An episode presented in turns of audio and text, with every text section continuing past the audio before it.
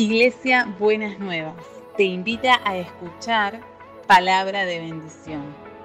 Escúchanos en www.buenasnuevas.org.ar. Estoy aquí. Vamos a comenzar leyendo en 1 Corintios capítulo 11, versículo 23 al 26. Dice así la palabra del Señor allí en el capítulo 11 de Primera Corintios. Yo recibí del Señor lo mismo, decía Pablo, que le transmití a ustedes, que el Señor Jesús la noche en que fue traicionado, tomó pan y después de dar gracias lo partió y dijo, esto es mi cuerpo entregado por ustedes hagan esto en memoria de mí. De la misma manera, tomó la copa después de cenar y dijo, esta copa es el nuevo pacto en mi sangre, hagan esto cada vez que beban de ella en memoria de mí. Porque cada vez que comen este pan y beben esta copa, proclaman la muerte del Señor hasta que Él venga. Este texto, recuerda, lo leímos hace un mes atrás en la última Santa Cena también. Y hay acá varias cosas, pero una cosa que queremos en esta mañana subrayar, esto de celebrar haciendo memoria. Qué buena esa expresión allí de recordar lo que Dios ha hecho, de tener memoria, de saber traer los recuerdos de la obra del Señor. Dice acá Pablo, le está escribiendo a la iglesia y que le está compartiendo lo que también recibió, algo que Jesús dijo en el momento de aquella última cena, pocas horas antes de ser sacrificado en la cruz. Hagan esto. Estaba compartiendo el pan y la copa. Justamente esta mañana vamos a estar comiendo del pan y bebiendo de la copa como parte de eso de hacer memoria, de tener recuerdos, de traer a nuestra memoria las cosas que Dios hace. Vamos a leer el libro de Esther. Esther es un precioso libro con una preciosa historia y Vamos a leer algunos versículos en esta mañana. Dice allí en Esther 9, comenzando en el versículo primero. Pero para los que siguen la lectura, vamos a leer el primero al 28, pero voy a saltear versículos, así que escuchen. Esther 9. El edicto y la orden del rey debían ejecutarse el día 13 del mes 12, que es el mes de Adar. Los enemigos de los judíos esperaban dominarlos ese día, era un día señalado. Pero ahora se habían invertido los papeles y los judíos dominaban a quienes los odiaban. O sea, era un día que había sido señalado, ahora lo explicaremos, eh, para eh, matar y perseguir a los judíos de una forma especial ese mismo día. Pero Dios dio vuelta a las cosas y ahora era al revés. Los judíos habían tomado autoridad en ese día. Los judíos mataron a filo de espada a todos sus enemigos. Los mataron, aniquilaron e hicieron lo que quisieron con quienes los odiaban. Mardoqueo registró estos acontecimientos y envió cartas a todos los judíos de todas las provincias lejanas y cercanas del rey Azuero, exigiéndoles que celebraran cada año los días 14 y 15 del mes de Adar, como el tiempo en que los judíos se libraron de sus enemigos y como el mes en que su aflicción se convirtió en alegría, y su dolor en día de fiesta. Por eso debían celebrarlos como días de banquete y de alegría, compartiendo los alimentos los unos con los otros y dándoles regalos a los pobres. Porque Amán, el enemigo de todos los judíos, había maquinado aniquilar a los judíos y había echado el pur, es decir, la suerte, para confundirlos y aniquilarlos. Pero cuando Esther se presentó ante el rey, éste ordenó por escrito que el malvado plan maquinado por Amán contra los judíos debía recaer sobre su propia cabeza y que él y sus hijos fueron colgados en la horca.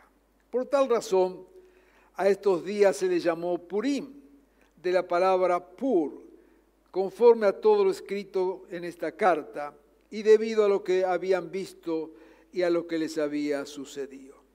Los judíos establecieron para ellos y sus descendientes y para todos los que se les unieran la costumbre de celebrar sin falta estos días cada año. Toda familia y cada provincia y ciudad debían recordar y celebrar estos días en cada generación y estos días de Purín no debían dejar de festejarse entre los judíos, ni debía morir su recuerdo entre sus descendientes. La historia que cuenta aquí tiene que ver con una etapa en la vida del pueblo del Señor. Hubo un momento donde Dios castigó a su pueblo y fueron llevados cautivos mm, a otros lugares. Ahora estaban cautivos. Había allí un rey llamado Asuero. El rey tuvo un problema con eh, su esposa porque en una fiesta quiso que ella participara para que otros la vieran, una manera de, exhibirla. Y ella le dijo que no. Algún día vamos a predicar sobre la esposa del rey Asuero, eh, en serio porque es una mujer ahí casi pasa desapercibida. Así que ella se paró, dijo que no, la reina Basti. El rey se enojó mucho con, ella, la dejó de, lado, y entonces hubo un momento en que el rey quería eh, tener otra esposa, aunque en realidad todas las mujeres estaban allí, eh, comillas, a disposición del rey.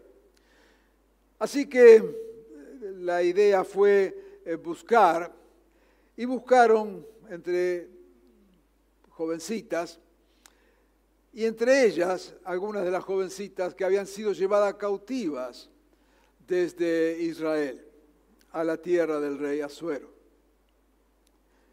Una de ellas era una jovencita Esther, prima de un eh, señor llamado Mardoqueo.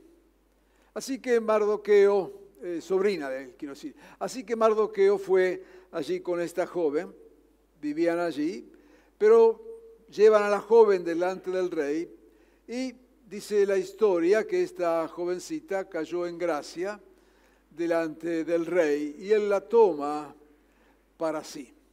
Esto significó que este Mardoqueo, familiar directo de esta, quedara en una posición más o menos, digamos, acomodada un, un poquito mejor que el resto, no siendo teniendo allá una eh, familiar directa en relación con el rey, sin pertenecer ellos a ese pueblo. Esto despertó el celo de un tal Amán, que era uno de los más importantes en el reinado. Así que Amán se propuso eliminar a este Mardoqueo. Tenía celos y la verdad que se propuso eliminarlo. Tal es así que un día agarró y levantó un palo de 25 metros de altura. Imagínense la dimensión de, de ese palo. Y su intención era empalar a Mardoqueo allí, o sea, es clavarlo en el palo. ¿Mm? Una costumbre que había en aquel tiempo para aplicar a ciertos y determinados enemigos. Así que él fija el día 13 del mes 12, para que en ese día vayan y se, se mate de esa manera, ¿no es cierto?, a Mardoqueo. El asunto es que las circunstancias cambiaron, no me voy a extender para, eh, para no hacerlo más largo, pero el hecho es que se da que en esa misma circunstancia, eh, Esther se entera de estas situaciones y ella decide acercarse al rey para ejercer algún tipo de influencia. La verdad que se acerca sin saber qué era lo que iba a ocurrir, ¿eh? porque ella no podía acercarse si el rey no la autorizaba primero. Ella de todas maneras aparece ahí y el rey acepta que ella le diga algo.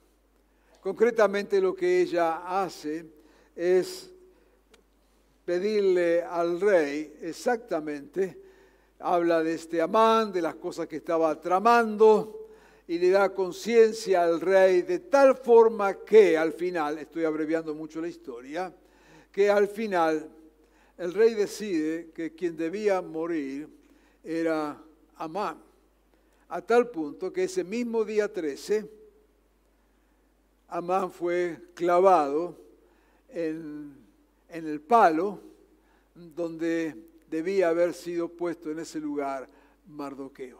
¿Me entiende? O sea, todo estaba preparado para que Mardoqueo, perteneciente al pueblo de Dios, fuera sacrificado allí, pero Dios cambió la historia de tal forma que quien murió eh, colgado allí en el mismo día fue Amán, que era el que había planificado lo contrario. Y nos dice que en esos días, entonces, el pueblo del Señor tomó autoridad, le fue dada autoridad, y ellos comenzaron a matar a sus enemigos, de tal forma que la suerte se cambió.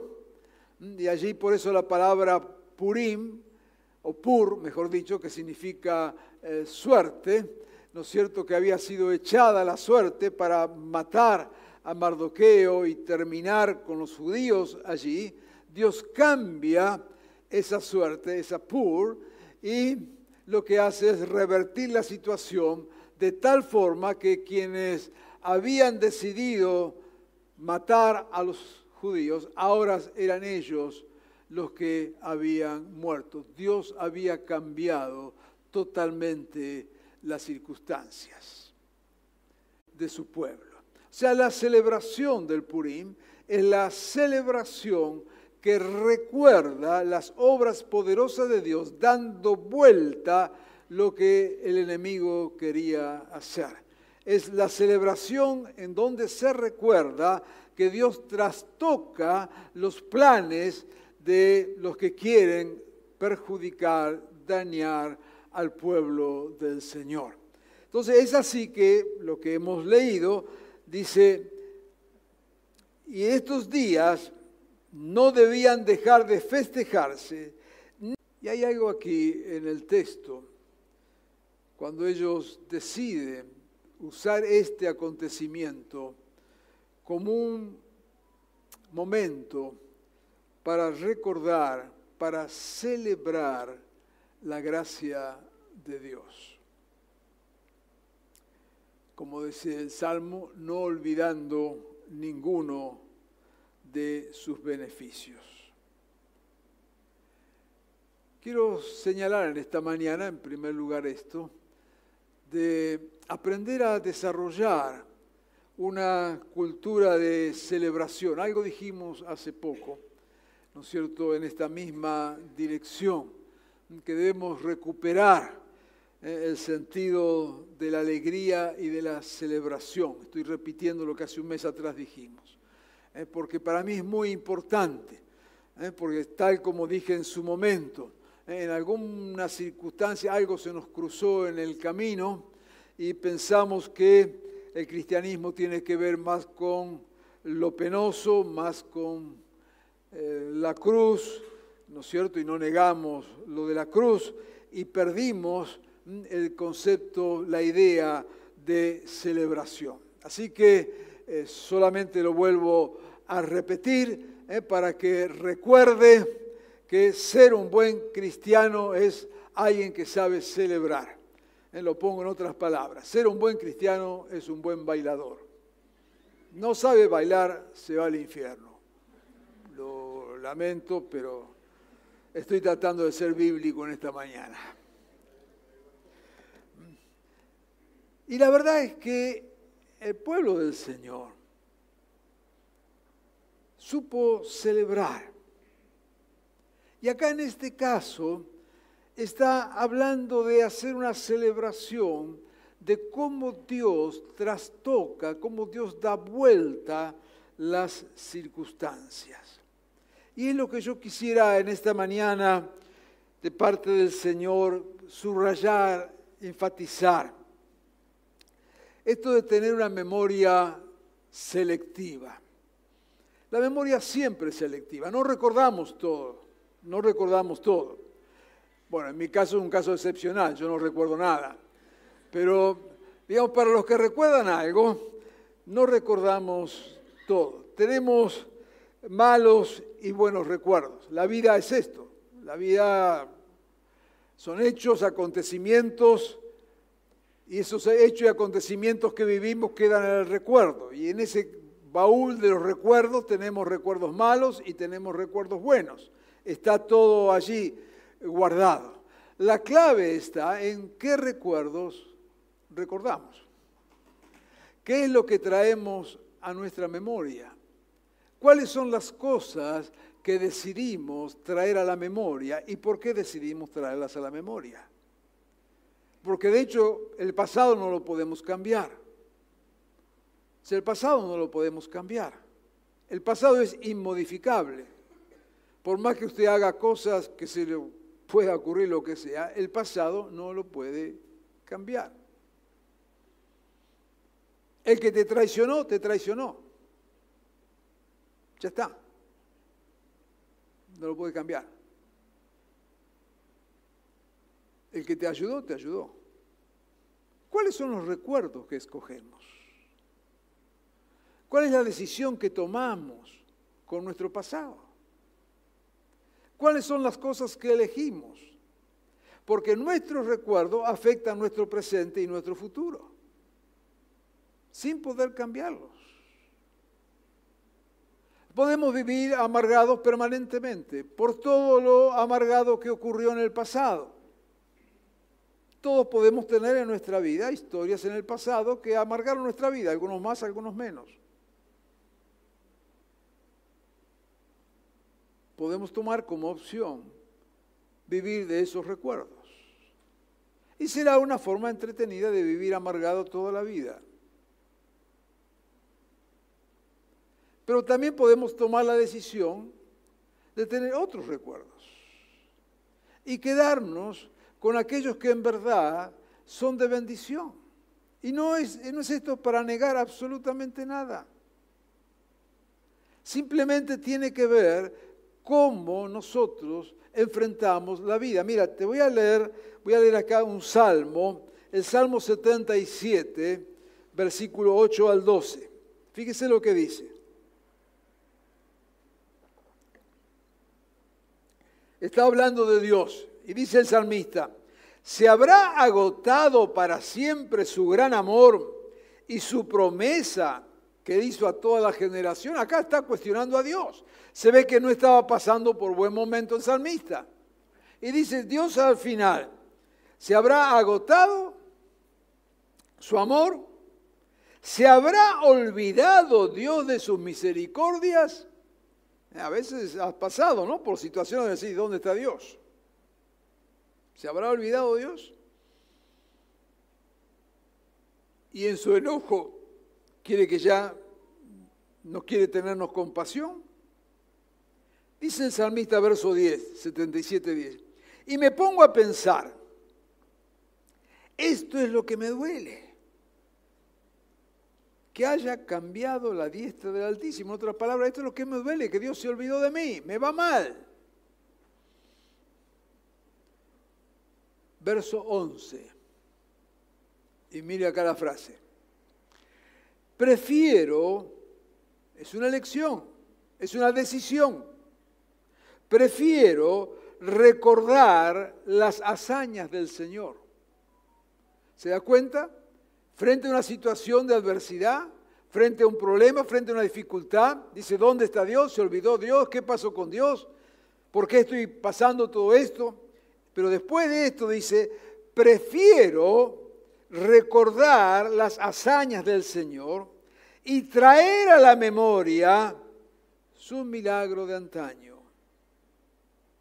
Meditaré en todas sus proezas, evocaré tus obras poderosas. Dice allá en Lamentaciones 3, 19, recuerda que estoy afligido y ando errante, que estoy saturado de hiel y de amargura. A veces pasamos así. Y hay otra persona que le gusta eso, está saturado de hiel y amargura. Usted se acerca y amargo.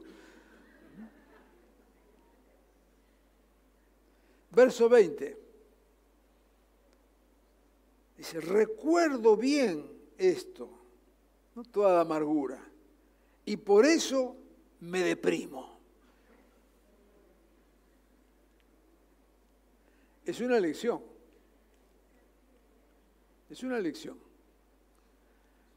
Acá el de lamentaciones, han pasado cosas, está saturado de hiel y de amargura, Dice, recuerdo esto bien y por eso me deprimo. Soy un deprimido oficial.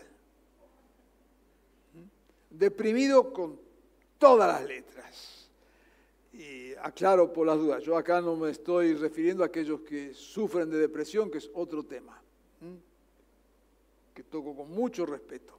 Pero estoy hablando acá de aquellos que eligen estar deprimidos, porque les encanta le encanta. Para ello la vida es una sucesión de desgracias.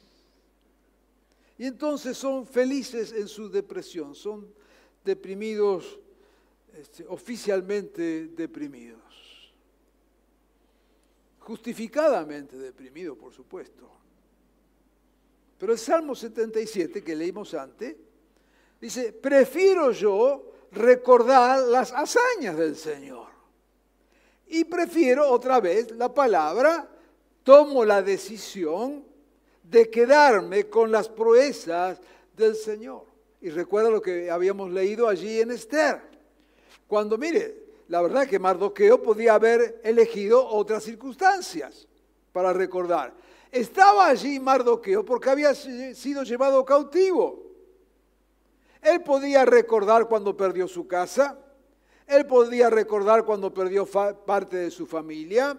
Él podía recordar que ahora estaba como esclavo. Todo eso era verdad. Todo era verdad.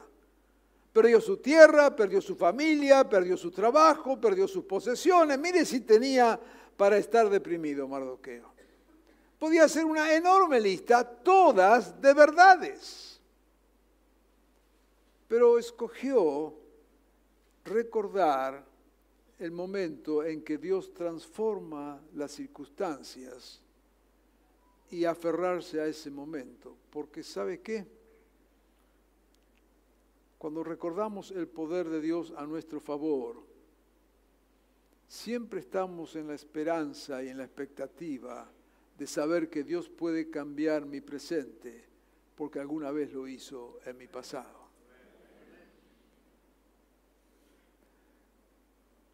Por eso nuestra fe no es una ilusión. Nuestra fe es recordar lo que Dios hizo. Por eso hoy vamos a recordar lo que Él hizo por nosotros. Y por eso lo recordamos con el pan, que es símbolo de su muerte, pero también con el vino y con la copa, que nos recuerda que Él vive y que vendrá a tomar la copa nuevamente con nosotros no celebramos, no recordamos solo la muerte, recordamos la muerte y celebramos su resurrección. Podemos quedarnos con el Jesús de la cruz, nada más. O podemos escoger reconocer al Jesús de la cruz y vivir en el poder de la resurrección. Es una elección. Así que Acá tenemos a Mardoqueo. Allá en Isaías 65, 17, estas memorias que bendice. Fíjese lo que dice allí. Presten atención. Recuerda este texto recontra conocido. Que estoy por crear un cielo nuevo y una tierra nueva. No volverán a mencionarse las cosas pasadas, ni se traerán a la memoria. Mire, Dios tiene, en eso yo creo que tengo algo de divino. Dios tiene una capacidad de olvidar muy especial. Dice, por ejemplo, que cuando Él perdona nuestros pecados, nunca más se vuelve a acordar de ellos. Es una elección que Dios hace. Nunca más se vuelve a acordar de ellos. Acá dice, no volverán a mencionarse las cosas pasadas, ni se traerán a la memoria. Dios no anda refrescando la memoria de las cosas de nuestro pasado. Qué bueno. Qué bueno que cuando Dios quiere olvidar, olvida. Y qué bendición que es para nosotros los olvidos de Dios. Memorias que bendicen. Mi Señor y Dios, relataré tus obras poderosas y haré memoria de tu justicia. Salmo 71. Solamente, Señor, de tu justicia. Salmo 143. Traigo a la memoria los tiempos de antaño. Medito en todas tus proezas. Considero las obras de tus manos. Traigo a la memoria tus proezas. Por último, allí en Josué 4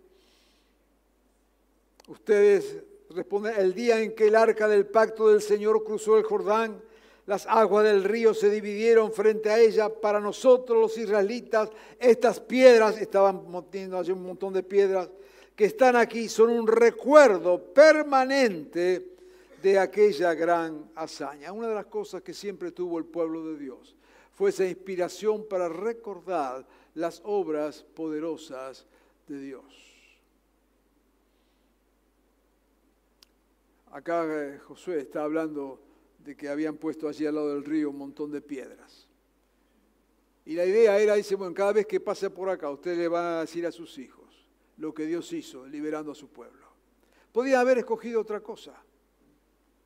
Podía haber escogido lo peor. Podía haber dicho, mire, cada vez que ustedes pasen por acá, recuerden que fueron esclavos, que fueron torturados, que fueron abusados, que fueron reprimidos, que fueron matados. Recuerden eso. Pero no. Estas piedras no están para recordar todas esas muertes. Está para recordar lo que Dios hizo con eso. Por supuesto que para saber lo que hizo tengo que saber lo que ocurrió. Pero ¿cuál es el recuerdo? El recuerdo no es la muerte, sino la victoria sobre la muerte. El recuerdo no es lo que sufrieron, el recuerdo es lo que Dios hizo con el sufrimiento. Esas piedras están allí para recordar el poder de Dios, no para recordar las desgracias, sino lo que Dios hizo con esas desgracias. ¿Se entiende lo que estamos diciendo? Hay una memoria que, que sana, una memoria que edifica, que no niega lo otro, pero que proclama lo que Dios ha hecho. Esa celebración del pueblo de Dios del Purín tenía que ver con esto. El día en que Dios trastocó, transformó, dio vuelta la situación y siempre van a recordar esos días de victoria. Y aquí viene el tema, los recuerdos que bendicen.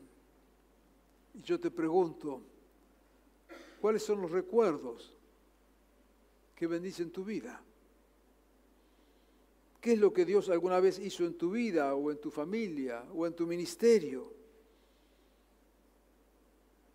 ¿Estás dispuesto a celebrar esos recuerdos?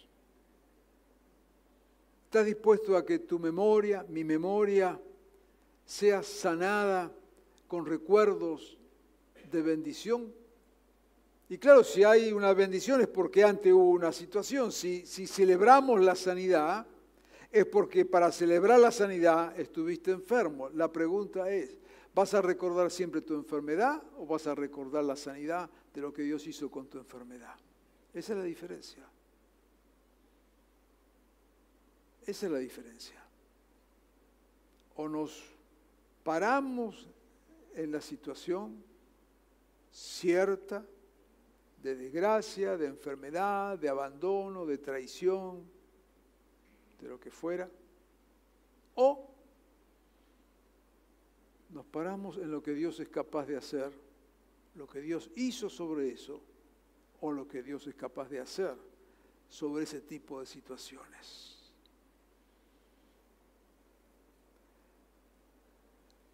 Celebrar la obra de Dios. No podemos cambiar el pasado, pero sí podemos decidir qué hacer con los recuerdos del pasado. Es bueno desarrollar una cultura de honra a las personas y de gloria a Dios.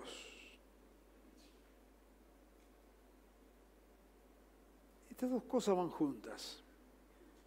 Dice allí en Esther 10 que el judío Mardoqueo fue preeminente entre su pueblo y venía después del rey Azuero, siendo extranjero. Alcanzó gran estima entre sus muchos compatriotas porque procuraba el bien de su pueblo y promovía su bienestar. Hay dos cosas acá que son muy interesantes en estas memorias. Una, la honra a Dios, recordando su poder. Pero también aparece aquí la honra a Mardoqueo, que fue la persona que le creyó a Dios y que Dios usó. ¿Sabes? Yo quisiera desafiarte en esta mañana a estas dos actitudes. Una de ellas, una cultura de honra a personas que te han hecho bien. No todas las personas te han hecho mal. No todas las personas te han hecho mal. ¿Recuerdas lo que te hicieron bien? Hay algo que nos falta, de tener una cultura de honra al que te hace bien.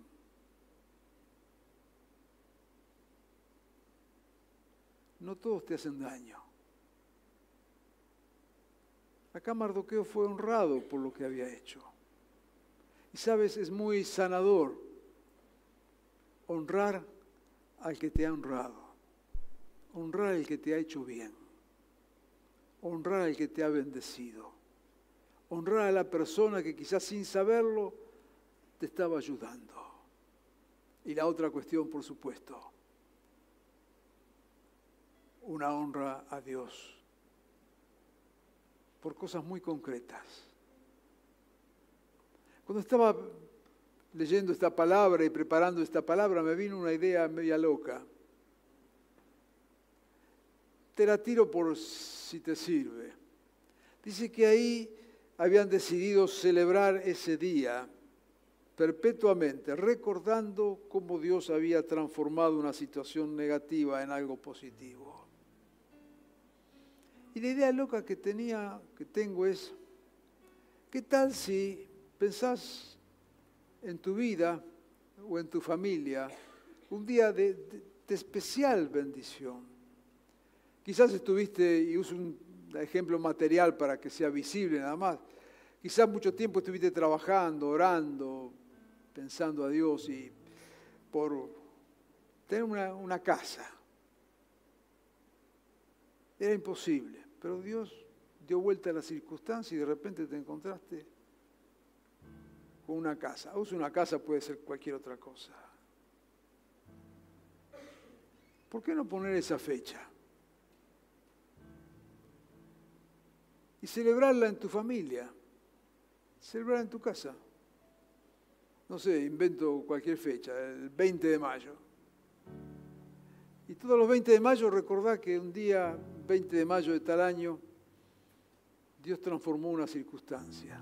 O quizás el día que, que venías con una enfermedad grave y te dieron el resultado y dijeron, se acabó la enfermedad. ¿Por qué no marcar ese día? Y tenerlo como día de recuerdo y transmitirlo a otros. Vuelvo a inventar, poner el 20 de mayo.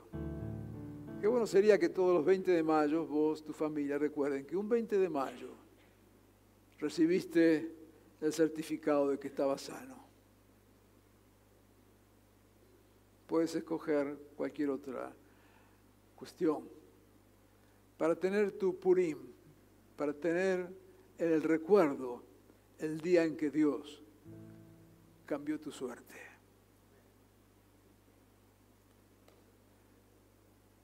Señor,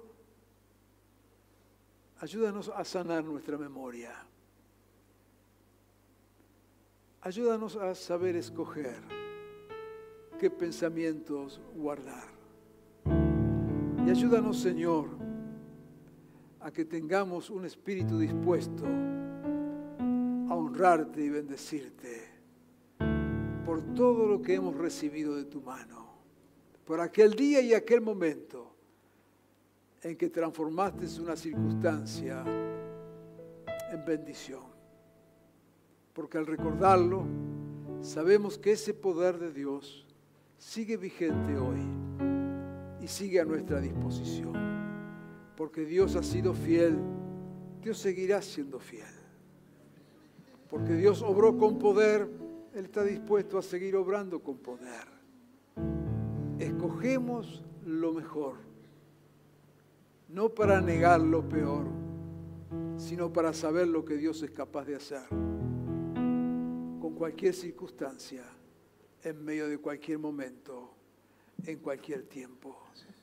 Mardoqueo dijo, que esta celebración quede para siempre, recordando el día en que Dios trastocó los planes del enemigo, dio vuelta a los papeles y donde había maldición se transformó en bendición. Quiero animarte a que Ahora mientras oramos muy brevemente, ayudes a tu memoria. Seas capaz de poner allí en tu memoria algún acontecimiento, algún hecho, alguna circunstancia donde viste la mano poderosa de Dios en tu vida. Quizás el día que viniste al Señor y viniste con una vida arruinada, destrozada, Dios te tocó y cambió tu vida, ¿por qué no puede ser ese tu purim, tu día en el que Dios cambió la suerte y te transformó en su hijo o en su hija? Queremos honrar a Dios en esta mañana, esta mañana donde justamente vamos a estar recordando otra vez más lo que Jesús hizo por nosotros. Vamos a orar. Señor, en esta mañana queremos estar aquí con un corazón agradecido. Te pedimos, Señor, que nos ayudes en nuestra memoria a recordar tus obras poderosas.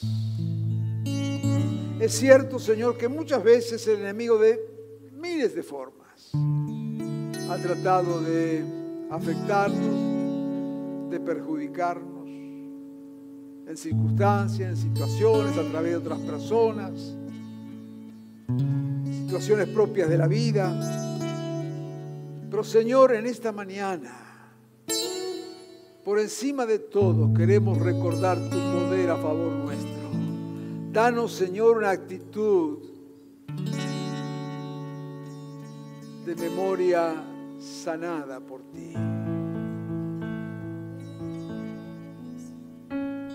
Señor, que queden allí en nuestra memoria aquellos momentos de bendición, aquellos momentos donde hemos visto tu poder de manera muy especial, aquellos momentos donde hemos experimentado tu mano, Señor, para que parado en tu gracia, en tu amor, en tu bendición,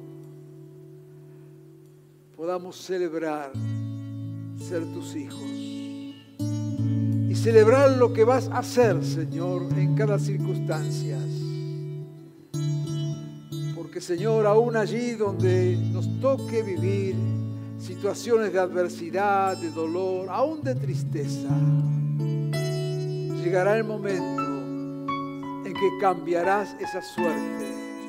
Y como lo has hecho en el pasado, veremos nuestra fe en vos Queremos quedarnos, Señor, con los mejores recuerdos de tu obra a favor nuestro. Ayúdanos, Señor, en esta mañana a sanar y a saber escoger qué guardar y qué atesorar en nuestros corazones. En tu nombre lo pedimos, Señor. Amén y amén.